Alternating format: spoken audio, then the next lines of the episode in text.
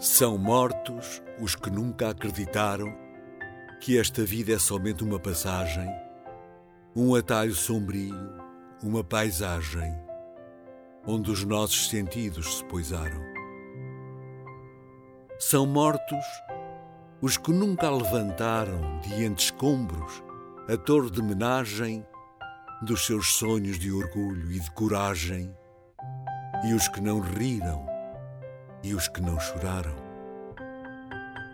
Que Deus faça de mim, quando eu morrer, quando eu partir para o país da luz, a sombra calma do entardecer, tombando entre doces pregas de mortalha, sobre o teu corpo heróico posto em cruz, na solidão de um campo de batalha.